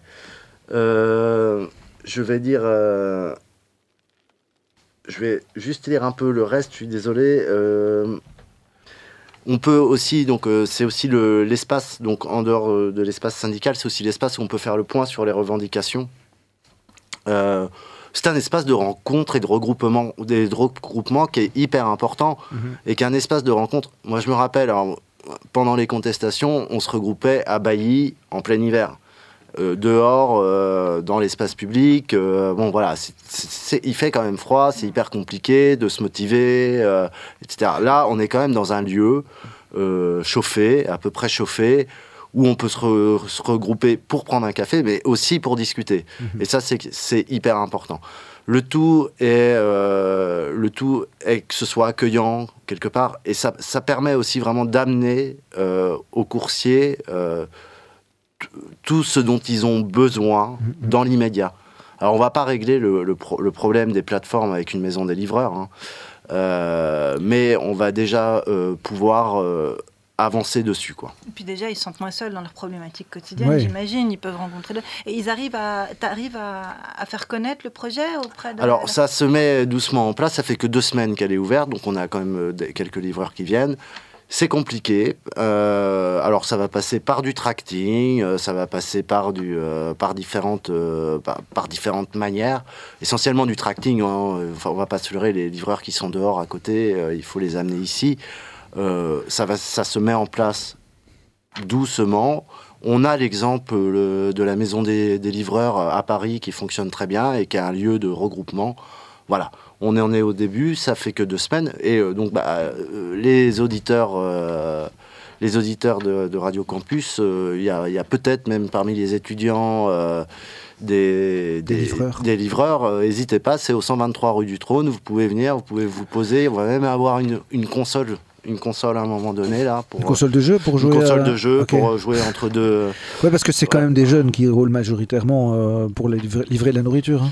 oui c'est essentiellement des jeunes euh, des et puis une autre une autre partie de, des, primo migrants on a on a deux, deux, deux, populations les très précaires et les étudiants qui finalement se regroupent hein, on va pas se mentir les, les étudiants et les très précaires c'est on va, on va arriver. Les étudiants sont quand même pas hyper riches non plus, donc euh, mhm. et euh, d'ailleurs c'est comme ça que Uber et, et Deliveroo arrivent à vendre euh, leur parce, modèle. parce que j'allais dire notre émission malheureusement mm.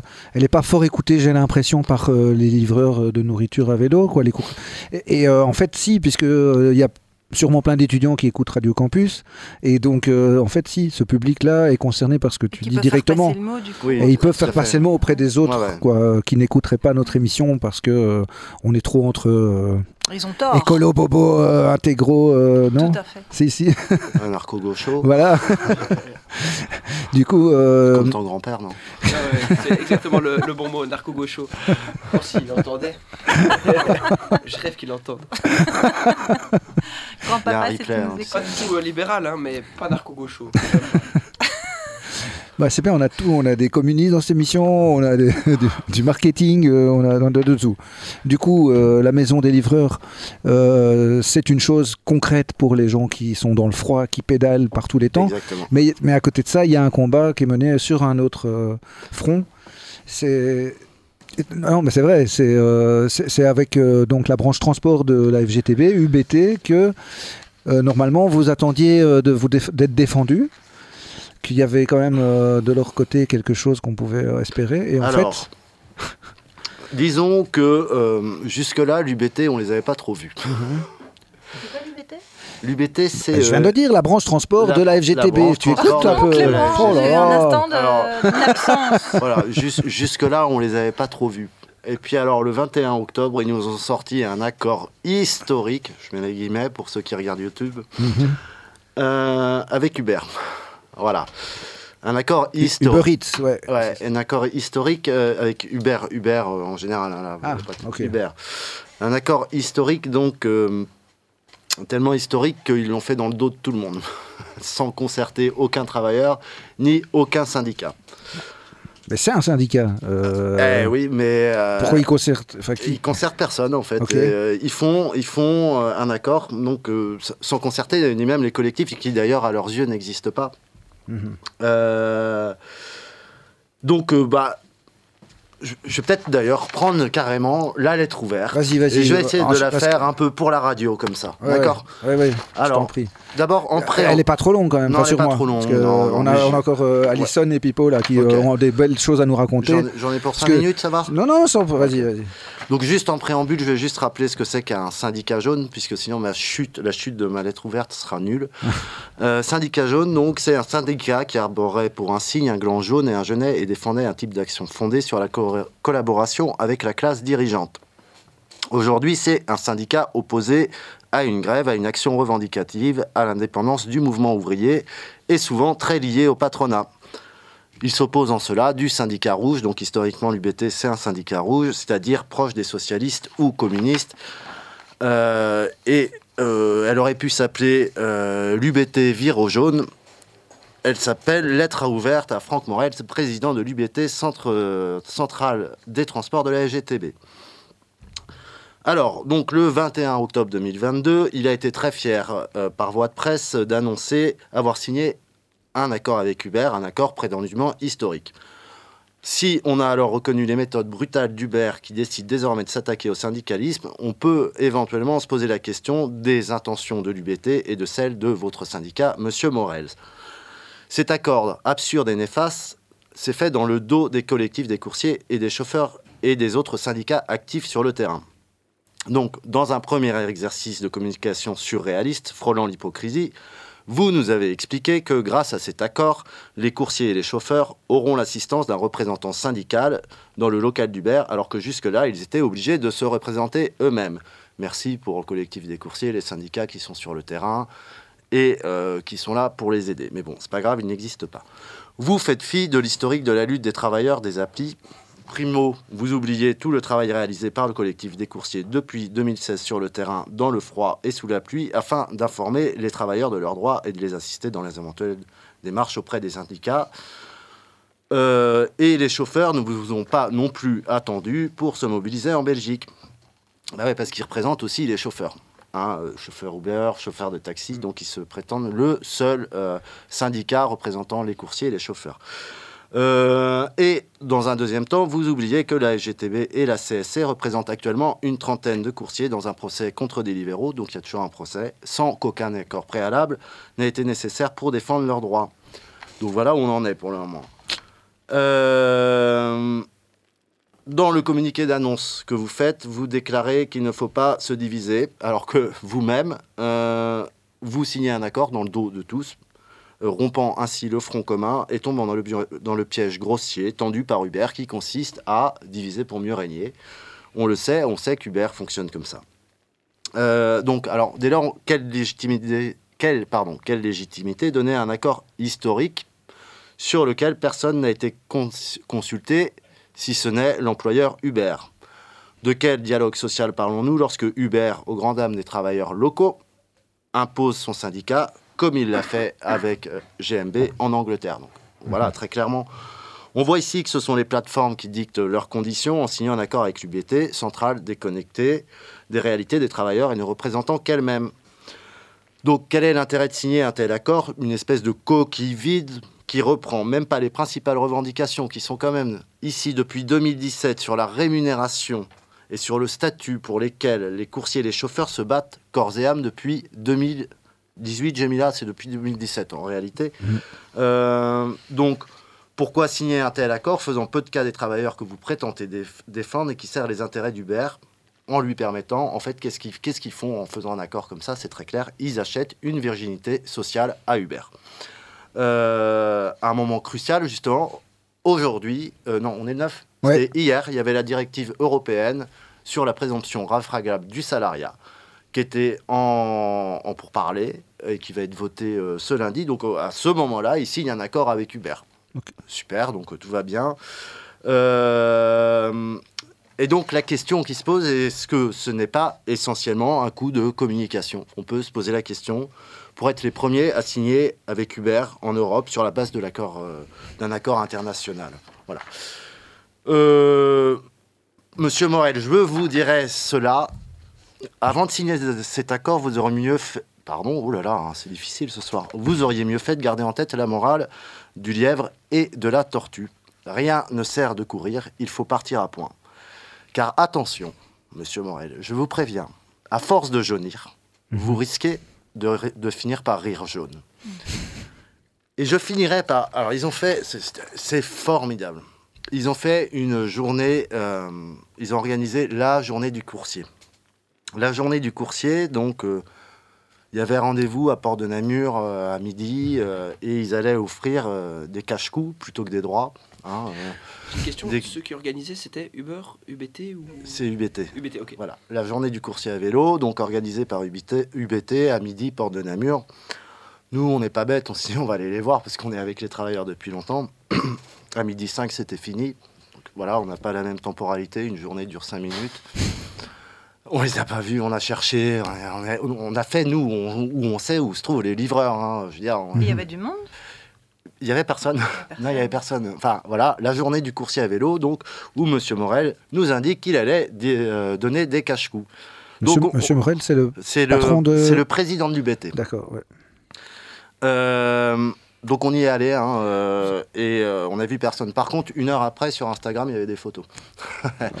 Donc euh, l'UBT intervient pour faire des photos pour Instagram et pour Facebook. ce que je voulais dire là-dessus, c'est que j'ai insisté sur le fait qu'on est soutenu, nous aussi, par le collectif des coursiers, par les jeunes FGTB. En fait, cet accord, il fait un scandale, y compris au sein de la fédération. C'est-à-dire que l'UBT, qui, on va être honnête, nous, on les a jamais vus sur le terrain. On les a jamais vus sur le terrain. Ne nous reconnaît pas. Soit ils ne nous reconnaissent pas. Mais l'UBT n'est pas sur le terrain. Cet accord est scandaleux. Cet accord est définitivement scandaleux. Et il est dénoncé au sein même de la fédération. Monsieur Morel, en fait, a pris en otage la SGTB. Et ça, on doit le dénoncer. Et c'est pas, il n'y a pas besoin euh, d'un accord. Il n'y a pas besoin d'un accord avec Uber il n'y a pas besoin d'une reconnaissance. Moi, ce que je vois derrière ça, c'est qu'il il essaye de rattraper le combat qu'il a raté. L'UBT essaye de rattraper le combat qu'ils ont raté. Ils peuvent se défendre comme ils veulent. La seule solution, c'est de déchirer cet accord. Faut arrêter, faut arrêter avec Uber et Deliveroo. Il n'y a pas besoin d'être reconnu en tant que syndicat par l'un ou par l'autre. Ce n'est pas à Uber de choisir les syndicats des coursiers et de dire UBT, bah on le reconnaît. Ah, t'es à la CSC, t'es à la GTB, t'es dans une autre branche, on vous reconnaît pas. C'est inadmissible. Monsieur Morels, moi j'ai envie de vous faire un petit cadeau puisque vous aimez tellement les cache-coups. Voilà, alors on le voit pas, mais c'est un petit cache-cou comme ça. C'est jaune fluo et ça ira très bien avec vos nouvelles couleurs. Et ce que je veux dire, c'est que je vais pas le laver et il y a une odeur dessus. Vous aurez peut-être pas l'habitude, mais ça s'appelle la sueur des travailleurs. Il serait peut-être temps de descendre de votre bureau pour venir sentir cette sueur des travailleurs.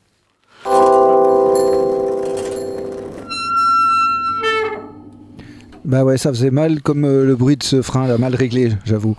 Merci beaucoup euh, Jean-Bernard. Merci à vous je pense qu'on suivra l'affaire de près. Qui t'a invité, Monsieur Montréal, dans notre émission aussi. Euh. Je serais ravi de le rencontrer. Hein. quelle bonne idée. Hein? En tout cas, euh, bah, merci pour ce coup de gueule. Je comprends. On, va euh, enchaîner parce qu'il nous reste encore euh, Alison et Pipo qui ont... voilà. Et puis encore, il y a des invités après qui sont déjà ah en coulisses et qui attendent de rentrer. Donc, oui, oui, oui, oui. voilà, voilà. il faut qu'on enchaîne. Mais encore un grand merci, Jean-Bernard. La maison des coursiers, la maison des livreurs, c'est au 123 rue du Trône. Euh, Alison et Pipo, parlez bien près du micro, comme ça votre voix va bien résonner. Et euh, à la base, donc, Alison, c'est toi donc qui a impulsé euh, la dynamique vélo chez ton père, c'est ça? Oh, Si j'ai impulsé, euh, il, vient de, me l'apprendre en me le disant comme ça. Hein. Il me l'a jamais dit Moi, je proposerais juste qu'Alison prenne ma place parce qu'on la voit pas du tout. Euh, ah, oui, si tu veux jouer à la chaise musicale. Mais euh, alors, tant que vous y êtes, faire rentrer les gens qui sont. S'il y en a qui veulent partir et d'autres qui veulent rentrer, c'est le moment du coup aussi. Si tu veux bien accueillir les gens qui sont, qui sont là en studio. Ben, on fait oui les chaises musicales. Moi je vais, je vais laisser ma place pour qu'on pour qu'on les voit à la caméra bah tous les deux. C'est cool. salopard à pas avoir proposé ma place du coup là si tout le monde. Ben ouais. Toi tu bouges pas de là. Et du coup, il faut que deux personnes trouvent place. Hein. Je pense que ça, il va y avoir un. Je vais laisser ma place moi dans le studio si tu veux bien. Ok. Voilà. Ça va, ouais. Je t'en prie. Tu peux te mettre à l'aise dans le dans le salon. je vous écouterai de l'extérieur. C'est mar... ouais, c'est branché. Euh, j'ai mis. Euh, tu peux, tu nous entendras. Avec grand plaisir. On voit pas que les écouteurs. je te laisse mes écouteurs. Bon, je, coupe les micros pour éviter les bruits de chaises qui bougent dans tous les sens. Et euh, je rappelle que les sockets en titane, si vous avez raté le début, eh bien c'est pas grave. On a notre euh, vidéo en direct YouTube qui est disponible sur euh, la page YouTube des sockets en titane. N'hésitez pas aussi à aller liker notre compte Insta et notre page Facebook. Et laissez-nous un petit message sur, sur ces réseaux. Et si vous pouvez le faire, sur le chat en direct de YouTube, sur lequel on retrouve, on retrouve tous les tous les amis habituels, comme, euh, comme Sindai, comme Ebu le Troll, comme Chou de Bruxelles. Je vais en oublier, j'en suis désolé, comme Stéphane. Et, euh, euh, merci, laissez-nous des messages, dites-nous ce que vous en pensez, partagez l'émission. On accueille donc en studio, on accueille Tom et Johan qui donc sont ces mécanos cyclos qui travaillent entre autres à l'atelier roue libre Et alors, Félix, Benoît, euh, je te dis au revoir. Si tu t'en vas, ça va, il est là. On y va, je, branche les micros, on ferme la porte, merci. Parlez bien près des micros. Du coup, on, était en train de se diriger vers l'Italie tout doucement. Et, euh, voilà, ça va, vous vous sentez euh, bien? Ça va, ça va. Bof pour... Parce que c'est la première fois que vous êtes dans- à la radio, peut-être. Exactement. Ah oui. Mais c'était aussi la première fois que vous faisiez un périple à vélo de plusieurs centaines de kilomètres, Alison et Pipo. hein. Exactement, c'est la première fois. C'est la première fois qu'on enchaînait euh, plusieurs jours, ouais. Et vous avez fait combien? 17 jours, j'ai cru comprendre. C'est possible, ça? Euh, oui, 17 jours. euh, c'était à peu près euh, 1600 km et à peu près 17 jours. Enfin, je pense que c'était 17 jours, ouais. 1700 kilomètres. Euh, Et- ouais, plus, plus près des 1006 pour être tout à fait honnête. Et vous êtes parti d'où? Vous êtes allé en train? Vous avez fait comment en fait? Alors, le, le- l'histoire, la jolie histoire de base, c'était d'aller de ma ville natale à la ville natale de mon père. Donc moi, je suis née à Bruxelles. Et l'idée, c'était d'aller jusqu'à la ville natale de mes parents. Et mes parents, euh, ils sont euh, issus d'un petit village en Sicile. De Bruxelles à en Sicile à vélo Ouais, ça Ok. c'était ça c'était le, le pitch de base. Et euh, avec euh, toutes les contraintes et euh, notre ami Covid qui est apparu ben, juste après mon idée, on, a dû, on a dû réinventer un peu l'histoire. Et puis en fait, mon, mon père il a eu des, il a eu un, il devait se faire opérer, il a eu des, des soucis médicaux. Mhm. Et donc euh, voilà, donc on a un petit peu tout, tout, tout réinventé. Et donc au final, Bon, ce qu'il faut aussi savoir, c'est que moi je suis indépendante, donc euh, j'ai choisi mon statut parce que je, voilà, j'avais besoin de prendre des congés quand je voulais prendre des congés. Ok. Euh, mon père, par contre, euh, ben, il, il est dépendant d'un employé et donc il ne pouvait pas prendre des congés illimités. Mhm. Et donc l'idée, c'est que au final, je suis partie du lac de je suis partie du lac de Côme, mon père m'a rejoint à Rome et on est allé ensemble jusqu'à Santa Maria de Leuca. C'est la ville la plus au sud du talon de la botte de l'Italie. Voilà, Dans les, dans les, non, non, pas- dans, oui, les, pouilles. oui, et donc ça. au final, on n'est pas allé en Sicile. Et ça- enfin, donc, euh, oui, est- c'est quand même euh, un Voilà. périple aussi, hein, les pouilles. euh. Mhm. C'est c'est quand même fort loin, les pouilles. Hein. euh, Oui, oui, non, en fait, euh, bon, euh, comme euh, durant ce voyage, on a fait, euh, on a fait des rencontres, évidemment, et ben, on a rencontré une jeune fille qui s'appelait Véronica, avec qui j'ai tissé des liens. On est d'ailleurs reparti après, on, enfin, on a fait un tour du lac de Garde à vélo avec elle. Mhm. Et en fait, elle était très fan d'un youtubeur italien, un peu influent en Italie, qui s'appelle euh, Pietro Francese. Et en fait, il avait fait exactement euh, le- trajet euh, ben, qu'on a fait à vélo, mais il l'avait fait en fixie. Et il en avait fait toute une chronique. Ah bah Ah, ça justement. vous dit quelque chose Mais ja- non, moi j'allais dire un gros big up à Ricardo qui est originaire de Lecce dans les Pouilles et qui lui a le projet de faire en fixe. euh, Ricardo Fixie Warrior euh, qui a le, le projet de le faire en fixe. C'est pas le même. Mais c'est pas le même, donc il y en a Ah, un qui non. l'a vraiment fait. Ah oui, oui, Et de où il l'a fait donc? Ben, il a fait exactement la même chose que moi. Il est parti du lac de Côme et en fait, il a suivi euh, euh, l'Euro Vélo 5, Ok. qui, qui est aussi connu sur- sous le nom de la Via Francigena. Et en fait, c'est bien de le savoir parce que comme c'est euh, enfin, comme c'est un, un parcours qui peut enfin comme en plus de l'Eurovélo 5 c'est aussi un parcours euh, un peu euh, particulier. Il y a plein d'auberges sur la route qui hébergent pour rien du tout. J'ai payé des nuits d'auberge à, à 12 euros. Mhm. et c'est des enfin c'est des chouettes endroits et, et donc voilà. Donc Et c'est pas trop vallonné c'est- alors, euh, ça commence en longeant une côte. Donc, Mhm. on, on commence par la mer Méditerranée. Dans l'Adriatique et puis tu fais la Méditerranée. Euh, D'abord l'Adriatique et puis non, on a Ah. commencé par la Méditerranée et puis on a oui c'est ça. euh, on a on a refait un peu notre géographie. Donc on commence par la Méditerranée et puis on a traversé l'Italie pour aller à l'Adriatique. Et donc quand on est le long de la côte, évidemment tout va bien. Mhm. Mais dès qu'on veut changer de, de côte, euh, Ouais. les choses se compliquent. J'imagine. Mais vous êtes tous les deux des sportifs aguerris ou euh, pas du tout? Non, moi je suis pas du tout sportif. Non? Tu t'es remis au Quel vélo. menteur Tu t'es remis au vélo. Parce que tu disais que c'était donc euh, Alison qui t'avait mis, mis au vélo, mais c'était il y a combien de temps Non, en fait, je suis hyper surprise de sa réponse parce que mon père, bon, lui, son sport, c'est pas le vélo, c'est la course à pied. Ah, Donc euh, voilà, c'est un grand adepte des 20 km de Bruxelles. Qu'il a fait, enfin, il a une petite collection euh, de médailles à la maison. Mm, mm. Et euh, donc le sport, c'est très clairement euh, mon papa. ok. Et il m'a acheté mon premier vélo. C'était un Décathlon, euh, un VTT Décathlon bleu et jaune. Je sais plus trop quel âge j'avais d'ailleurs. Mais, euh, mais donc voilà, ça, mon premier vélo, c'est mon père.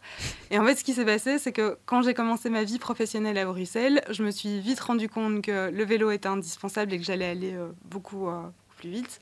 Et en fait, j'adore mon travail et je, je l'ai toujours apprécié. J'adorais mon job à ce moment-là. Et je faisais, juste pour mon déplacement au boulot, je faisais 17 km par jour. Mais ça me rassasiait pas, en fait. Je me disais toujours, oh, je suis déjà arrivée. euh. Et, et de là est, est née l'idée. Je me disais, mais en fait, j'ai envie de plus, quoi. Mhm. Et, euh, et donc, tout doucement, je lui ai dit, bon, je vais bientôt avoir, je vais bientôt avoir 30 ans, on préparerait pas ça euh, tout doucement. Et l'idée a germé. Et... C'était votre voilà. premier voyage à vélo à tous les deux ou- Oui, le premier. Bah, on avait fait, de- on avait fait des, petits petits, parcours, euh, des petits- petits parcours. On est déjà allé jusque la Terre des Deux Caps, le Cap Blanc-Nez, le Cap Griné, en partant de la dernière plage belge. Euh, ce qu'on aime bien faire aussi, c'est euh, aller en Hollande. euh, Enfin voilà, on a, on a deux trois, euh, on avait deux trois. Et, et puis bah comme le voyage se rapprochait, on avait beaucoup de questionnements. On savait pas euh, si on pouvait cumuler les. Euh, on savait qu'on savait a priori faire 100 km, mais on savait pas si on pouvait le cumuler. Bon, on savait qu'on savait faire 100 km, mais pas chargé. Ah oui, ça aussi. Oui, voilà. Pourquoi? Parce que c'était euh, en mode bikepacking ou avec les grosses sacoches sur les côtés quand même euh, Moi, sacoches? moi, j'étais avec un VTT. ah, ah oui, Oui. En VTT, ah ouais. avec des, des, des routes, Et c'est toi qui portais toutes tes Non, sacoches mais j'ai changé les pneus. J'ai Quand mis des même, pneus oui. de route. Oui, oui, Pour j'imagine. mon VTT, mais avec deux grosses sacoches. Ah ouais. Et c'était pas facile. C'était pas évident. En VTT, c'était pas évident. On peut faire plus de 100 km par jour en- sur de la route, c'est pas évident. Ouais. Toi, Alison, c'est quel type de vélo?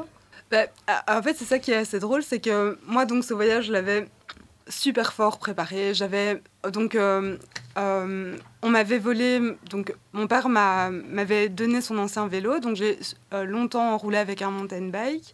Et du coup, peu de temps avant le voyage, on m'a volé mon vélo, mais il y avait ce truc où il y avait des, des problèmes de commande, tu l'expliquais les délais.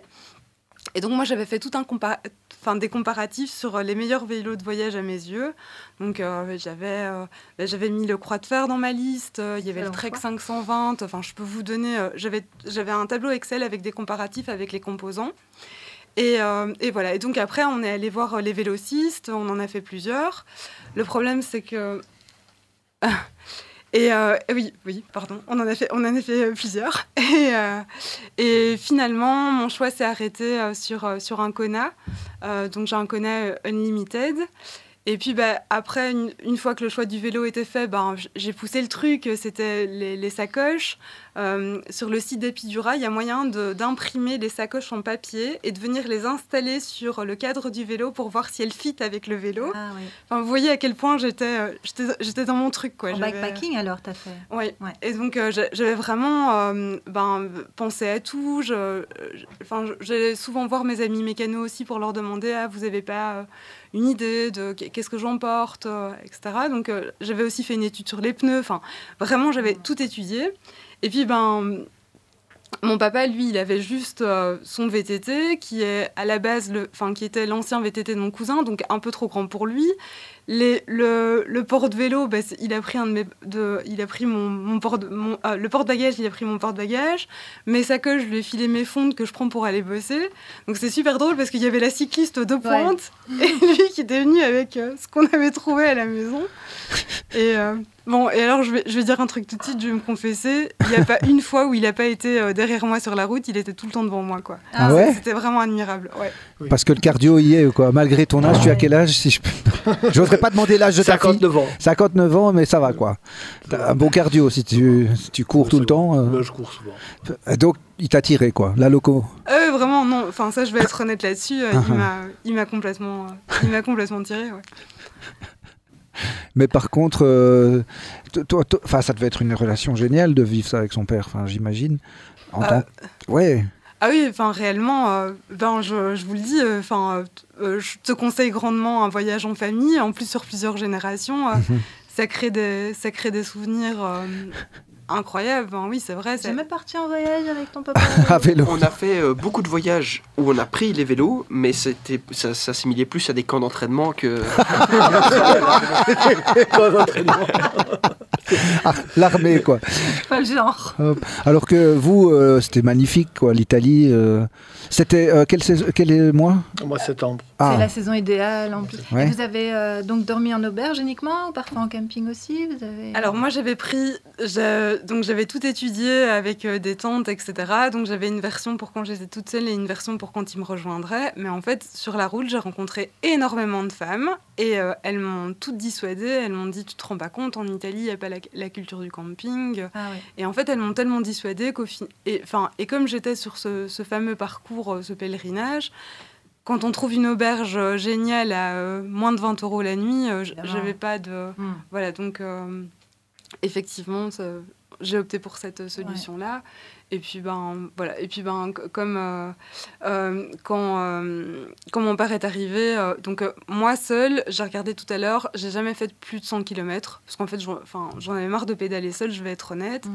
Quand lui il était là, euh, on montait parfois jusqu'à 120 km. Et c'est vrai que bon, euh, au bout de 120 km, on, on a envie d'un lit quand même. Oui, euh, c'était- ouais.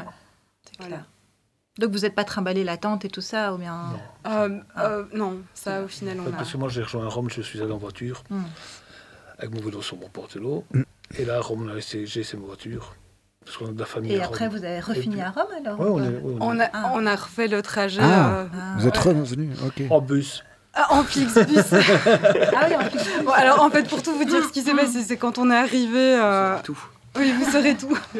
Quand on est arrivé à ce, à ce village, donc euh, au, au point de, au point de chute, euh, on avait un goût de trop peu en fait. Village dans le sud-sud de l'Italie, Oui, ouais, oui, dans, les Pouilles. En fait, on, oui. a- on avait vraiment un goût de trop peu. On s'est dit. Euh, Enfin, c'était comique parce que mon père arrêtait pas de me dire, mais attends, c'est déjà fini. et on a vraiment, on a ce truc où on a, on a envie de continuer à pédaler, où on sent pas la fatigue, où on est entraîné. Et, euh, et donc, en fait, euh, on a, en fait, on a continué, on s'est mis à faire la boucle, à remonter le talon. euh, et puis, au bout d'un moment, mon père a calculé, il me dit, écoute, moi, je dois retourner travailler, quoi. Ah ouais. Enfin, moi, il faut se dire, oui, on doit rentrer en Belgique. Donc, il faut trouver une solution. Et C'est là vous- qu'on a décidé de prendre le Flixbus. On est remonté de, je sais plus quel village. Je sais plus. on est remonté jusque, en Flixbus Mhm. jusqu'à Rome. Et là, et, et vous avez envie d'en refaire un de voyage euh, Ou toi toute seule euh, Euh, ben, du coup, euh, oui, très clairement, des Ouais. voyages à vélo. c'est- c'est- c'est- Maintenant que c'était- t'es équipé. C'était le premier d'une longue série. Euh, J'ai euh, un peu regardé. euh, en fait, quand on, a, quand on faisait le voyage, on a croisé. euh, euh, ben, une multi- enfin, on avait croisé un couple qui faisait la Sardaigne à vélo. Et euh, en fait, euh, moi, je, euh, bon, je, je suis une passionnée et donc je suis un peu le cyclisme d'ultra distance. Ah ouais. Il y a ce couple de. Enfin, c'est Sofiane Seili euh, et Fanny Bensoussan. Je veux, je veux pas massacrer son nom. Euh, il, euh, cet été, bon, là maintenant, je pense qu'ils sont partis euh, pédaler en, en- en- sur un autre continent. Mais cet été, ils ont fait la Corse, la Sicile et la Sardaigne. Et ça avait l'air euh, vraiment euh, pas mal. Donc, oui, je prospecte toujours. Et, euh, oui, enfin, effectivement, on s'est dit que c'était. c'est enfin, c'est- une façon de voyager qui est, merveilleuse. Ce qu'on ne vous a pas expliqué, c'est que quand j'étais plus jeune, avec mes parents, on descendait, on descendait en Sicile en voiture, en fait. Et, et donc, c'était. Enfin, là, on était émerveillés parce que on passait par ces routes qu'on avait autrefois empruntées, ben, pas, enfin, pas loin de routes qu'on avait déjà empruntées en voiture, et on se rendait compte que le rapport, euh, on tend la main, il y a une grappe de raisin, euh, on remarque des choses qu'on n'avait jamais vues. C'est une façon de voyager qui est très très riche. Mm, mm. Et euh, voilà. Bah, C'est riche parce que non seulement c'est une part de ta culture aussi, et en plus c'est intergénérationnel ce voyage. Donc euh, comme, enfin c'est quand même multi euh, quoi. C'est pas mal. Je- ah, Katia qui a l'habitude des voyages, tu, euh, de- enfin des parcours à vélo euh, de longue distance quand même, enfin longue, euh, tout est relatif. Mais euh, non, non, plus. non, mais tu, tu, tu, moi, je trouve ça merveilleux. En tout cas, merci beaucoup. On va, merci pour euh, ce témoignage. Vous revenez nous en parler dès qu'il y a un nouveau truc qui se profile. Ça va? Avec Ah, plaisir. Merci de nous avoir reçus. Merci à vous. On, on- on a encore un, un petit quart d'heure, euh, donc on va, on va enchaîner avec Tom et Johan. Bonjour, comment vous allez? Ça va, ça va. Ça va Parlez bien. bien près On du micro. pas. Comme ça On les voit pas. Ah bah, euh, on peut changer. hein. Non, non, c'est p- tant pis, ça va faire euh, non, beaucoup de. Ouais, allez. Il doit faire la publicité là-dedans. Bon, alors je coupe le micro parce que là, sinon, ça va être encore tous les. euh, Je ne garde que mon micro. Le, le jeu de chaise musicale pour euh, ceux qui sont sur YouTube. Désolé euh, pour ceux qui sont uniquement sur euh, la bande FM pour cette petite interlude. Donc, euh, les sockets en titane, c'est tous les euh, deuxièmes vendredis du mois et on ne parle que de euh, choses en rapport avec le vélo. Et là, nous sommes malheureusement presque à la fin. Il, nous reste 12 minutes avant de rendre l'antenne. Mais on a Lucie, oh, on a Tom et Johan qui vont nous parler de leur expérience à vélo. Alors, je leur laisse la parole. Alors, euh, bonjour euh, Tom. Ah, Tom et Johan. Non, c'est l'inverse. Ouais, Johan. Tom. Ça commence bien. Johan. Tom. Ah, bah, c'était- j'avais une chance sur deux.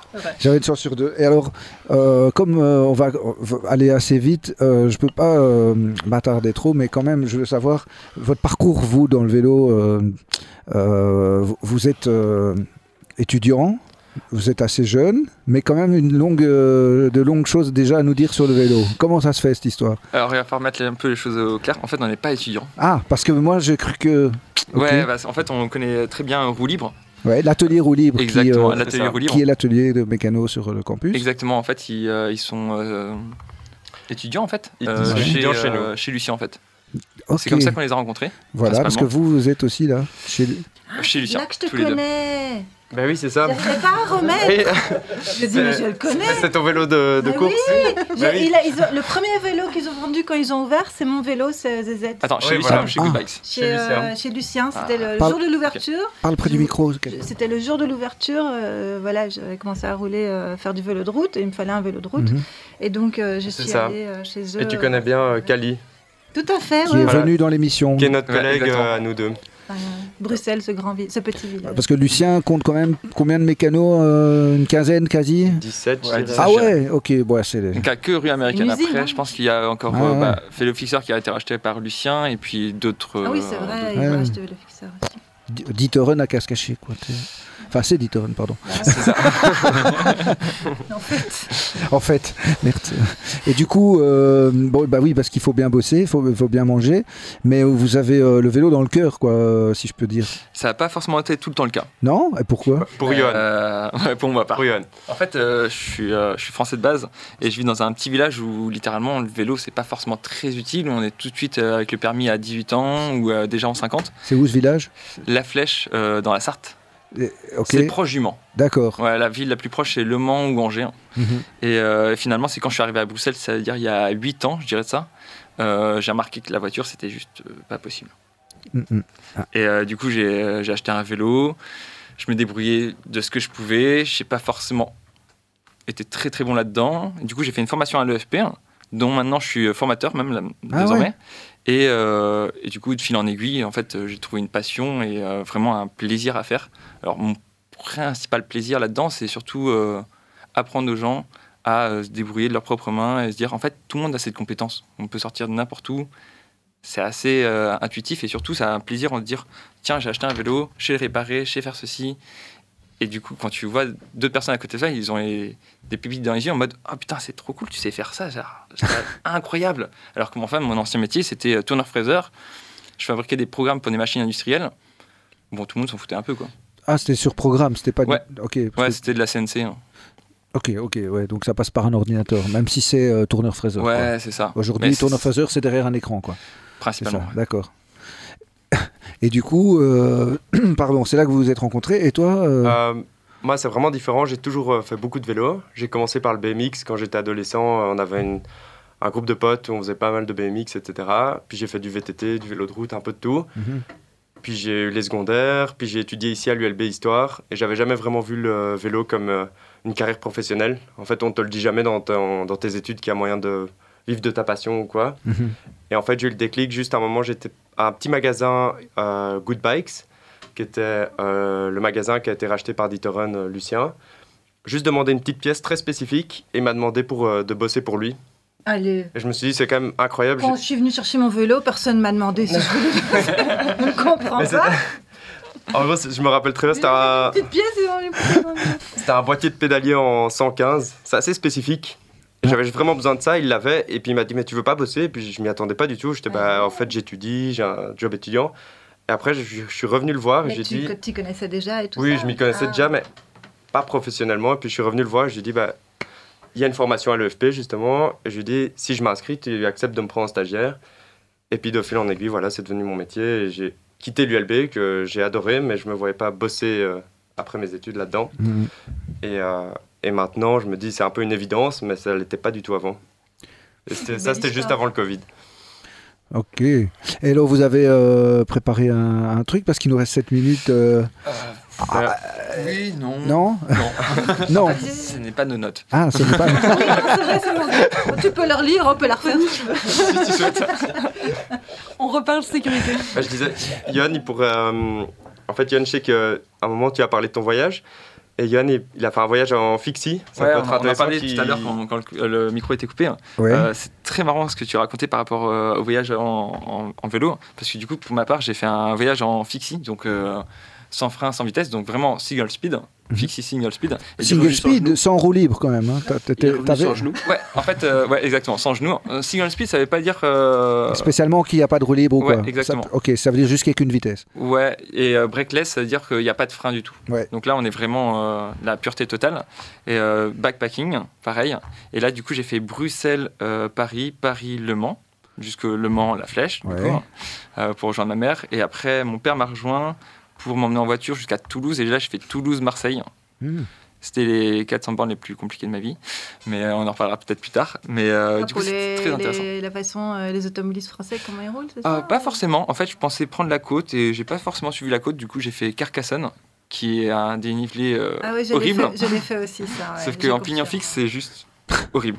Ah ouais. Ça, ça, je le ferai peut-être pas. En vrai, je- j'étais dans l'idée de me dire, je sais pas mon niveau en fait euh, de vélo. Mhm. Juste, euh, j'apprécie euh, les vélos pour son esthétisme et sa mécanique. Et du coup, j'étais plutôt en mode, je vais le faire dans la compétition la plus compliquée, en mode fixie. Du coup, tu peux te dire que tu peux mettre ça en 4 heures ou même 2 heures. Dans tous les cas, personne ne l'a jamais fait avant toi. Donc, t'as pas, t'as personne qui peut juger sur ton niveau. Donc, c'était juste mal. Sauf que euh, après, ton- euh, tes genoux, effectivement, comme tu disais, en prennent un coup, non? Ouais, après, ce qui est bien, c'est que du coup, quand tu es sur des longs voyages, Mhm. t'anticipes vachement. C'est pas comme en ville à Bruxelles, où euh, du coup, tu roules en fixie. Ouais. T'es obligé de freiner, t'as les voitures, c'est vachement plus compliqué. Après, si t'es sur un trajet où tu vois loin devant toi, finalement, tu sais anticiper, ralentir. Ouais. Et mes genoux n'anticipent Tu ne vas pas skider, euh, c'est-à-dire bloquer son pédalier pour déraper, euh, Exact. comme on fait que pour, pour freiner en Ouais, exactement. Surtout que j'avais déjà fait quelques tests. J'avais fait euh, Bruxelles, euh, Namur, Namur, euh, Maastricht, Maastricht. euh, je- Stritch, il est bien français, lui. Ouais, ouais, Ah, Strict Euh, Liège, Liège, euh, les trois ponts. Et du coup, à ce moment-là, je, je skidais comme un fou. Et mon pneu a duré genre littéralement une journée. Ah ouais. Du coup, j'étais déjà dans l'anticipation en mode je prends un pneu avec moi. Genre, personne ne prend de pneu avec soi. Je prends un pneu avec moi, j'essaie de pas trop skider. un- Et en fait, ça l'a fait Mhm. tout le trajet. Il y a, il y a Ebus le troll qui dit qu'apparemment, Johan a bricolé des vélos chez euh, de Gambette. Euh, ouais, euh, en fait, avant de travailler chez, euh, chez Lucien Ditoren, euh, j'étais avant ça euh, chez ProVélo pendant 4 ans. Et du coup, on se connaît euh, vite fait par euh, Mathieu. Ok. Et du coup, ouais, j'ai, avant de travailler euh, du coup, chez Lucien, je travaillais avant chez euh, ProVélo et à ce Oh, moment-là, on faisait l'entretien euh, de la flotte de dioxyde de meilleurs Gambette. Dioxyde de le, le bonjour à Mathieu euh, de ta part. Bah, malheureusement, je vois lui, plus ça trop, mais ouais, ouais. Et, et du coup, euh, le vélo, euh, vous avez des projets encore, euh, à- je pense, pour l'avenir par rapport au vélo, non? Bah, Euh, oui. En fait, on avait l'idée d'un festival Mhm. qui n'existe pas encore, mais on voulait le créer. Et euh, ce sera un festival autour du vélo inclusif où tout le monde peut venir. L'idée, c'était vraiment euh, de faire euh, limite un petit peu comme vous voyez l'émission euh, la- l'association Roue Libre, L'association Roue Libre, l'atelier, L'atelier Roue on Libre. parle tout le temps, là. un peu apporter ça un petit festival où tout le monde peut venir, on peut réparer son vélo soi-même. Mhm. Il y a des concours axés autour du vélo, des petits trucs ludiques, on va dire. Faire une petite monnaie locale, voilà.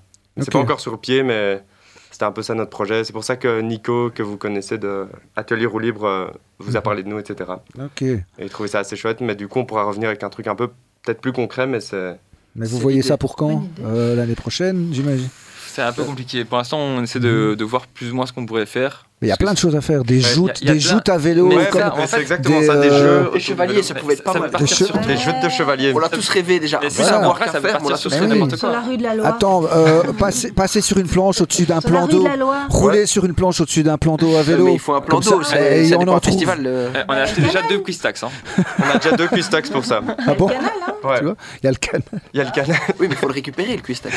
et le, vé- et le cycliste aussi. de- Et Il y a plein de trucs, euh, des vélos loufoques, euh, des. euh, Enfin ouais, ouais, j'imagine que vous avez déjà plein d'idées, donc. euh, bah, C'est ça. euh, Et on pourrait s'associer peut-être avec Roue Libre, euh, qu'on connaît très bien. Et c'est Mhm. vraiment dans le même état d'esprit. Et comme on s'entend super bien avec eux, ils nous ont dit bah, allez peut-être parler du début du projet. On s'est dit pourquoi pas, ça peut être intéressant. mhm, mhm. Donc voilà, c'est une idée qu'on a eue. Et ça n'existe pas vraiment à Bruxelles. Je sais qu'il y a le Festival du voyage à vélo à Boisfort, qui est très chouette d'ailleurs. Euh, mais là, c'est plutôt. euh, c'est pas vraiment des conférences, quoi. Ce serait plutôt euh, de la musique et des jeux. Plutôt Bonne ça. idée. Voilà. Mais c'est working progress. Hmm. Mais en tout cas, vous êtes de toute façon dans le monde du vélo, puisque c'est là que vous bossez, vous C'est êtes ça. dedans.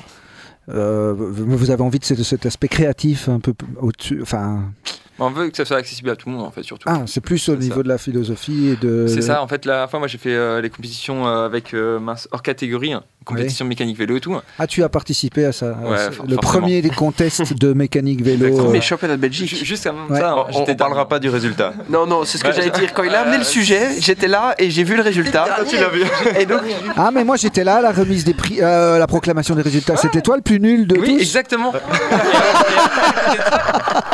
C'est dur, ça. Le plus nul, attends. Mais après, il fait quand même huitième de Belgique. hein. Bah ouais, Bah, voilà, attends, il y en a mille. Huitième de euh, Belgique, ça va. Ben Moi, oui. j'ai C'est pas bien. comme ça. C'est pas mal en Bah. En, vrai, c'était une très bonne euh, oui. ambiance et tout. Après, ça reste quand même quelque chose de très professionnel. Il y avait peu de- d'amateurs ou surtout euh, de gens qui juste ne connaissent pas le vélo et qui. Ou ceux qui étaient là t'ont battu. Exactement, exactement. En plus, c'est vrai. hein. Tant qu'on est là-dedans. Mais moi, ce que j'ai envie de dire, c'est plutôt. Le but, c'est que ça serait encore plus sympa si euh, ça s'ouvrait encore à plus de gens. Et du coup, je pense que pour ça, un festival sur vraiment des choses euh, pas forcément mécaniques, mais euh, comme tu dis, une joute de vélo. Ouais, Faire qui ça- ferait venir tout Finalement, public. tout le monde le même niveau. hein. Ouais, ouais. Ouais, ça serait super. Bon, je, je- je- il est 30, malheureusement, je dois vous couper comme ça si violemment.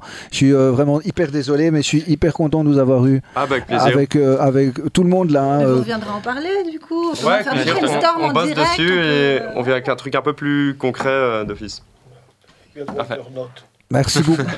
Merci Thomas et Johan. Euh, merci, beaucoup toi, Alison et. Pipo. Merci Félix Benoît. Merci euh, Katia la nomade sédentaire. Euh, merci aussi à Jean Bernard et le collectif des coursiers. Et merci à tous ceux qui ont été à l'écoute. N'hésitez pas à la partager cette émission et elle est réécoutable sur YouTube et sur tous les réseaux sociaux aussi. À Et sur toutes les plateformes de podcast. Faites Faites- du vélo. Oui, et mettez, euh, mettez- soyez visibles. Il fait froid et faites attention à vous. Bon week-end. Merci.